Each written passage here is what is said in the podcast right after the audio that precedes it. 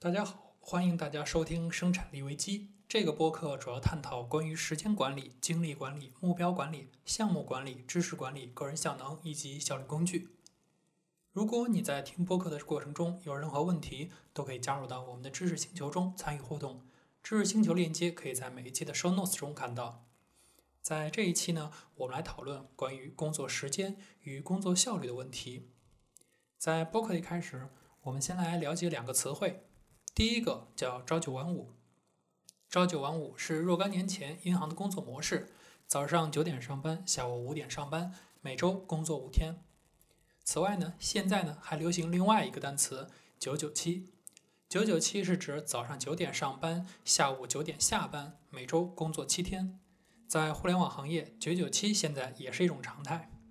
那么，除了我们说的这些词汇以外，我再来提两个段子。来帮助你更加深刻的去理解互联网企业目前的加班已经加到什么样程度了。首先是关于腾讯的一个段子，这个段子是这么讲的：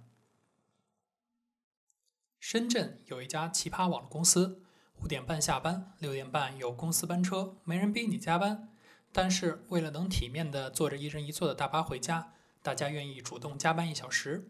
六点半准备坐班车时，就会想起另一条制度。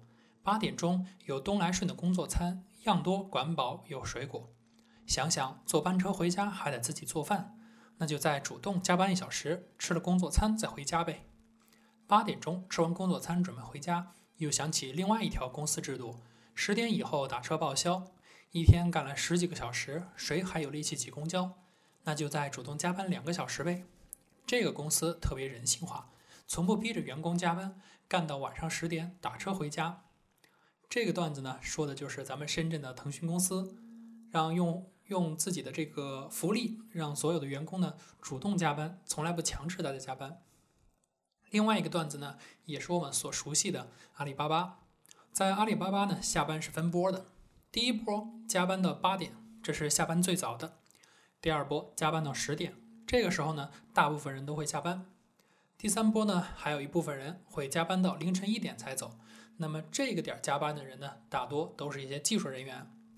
说完了这些段子，来说一下我自己在这些互联网公司中的经历。首先说一说是我自己工作过的网易杭州。网易杭州呢，主要是两个部分，一个是我们所知道的网易杭州研究院，比如网易云课堂、网易云音乐、网易云，那么他们都是归属于杭研的，以及雷火，雷火呢是做游戏的，和考拉，考拉海购。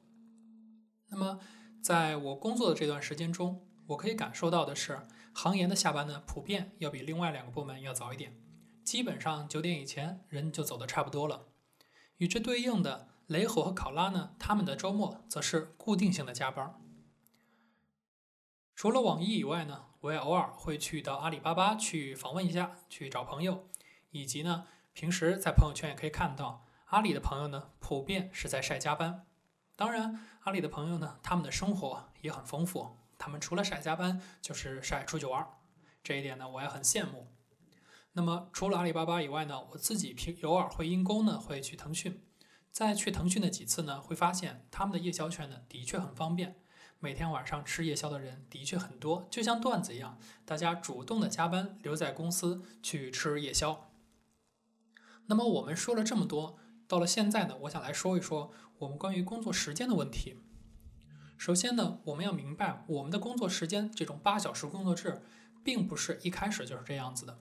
在资本主义刚刚兴起，共产主义包括中国还没有解放的时候呢，那个时候的工人工作是没有时间限制的，工人醒来就工作，一天需要工作十几个小时。但是呢，一直到了一八八六年的五月一日，发生了芝加哥的工人大罢工。这次大罢工促进了八小时工作制的确立，而这一天呢，也被我们定为了国际劳动节。所以，我们五一过的劳动节呢，也就是为了纪念芝加哥的工人大罢工。传统的八小时工作制呢，是在工业革命时代为那些体力劳动者所设计的，而现在呢，我们的工作大多数都是一个脑力劳动。脑力劳动者一天能够专注高效的工作的时间呢，其实是非常短的。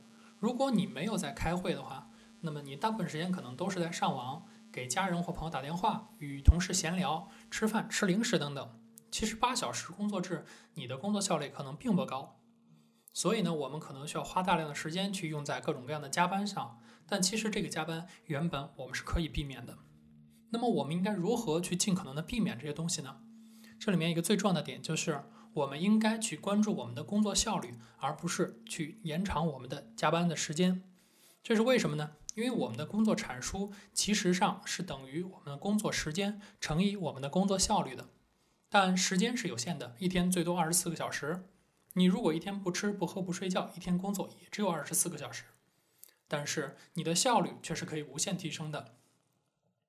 在你工作时间不变的情况下，去努力的提升你的工作效率，才能够让我们的工作产出变得越来越多。那么，关注于工作效率，也是我们这个播客所希望达到的，所希望能够带给大家的，让大家去提升自己的工作效率。好，那么我们这期的播客呢，就到这里结束了。感谢大家的收听，再见。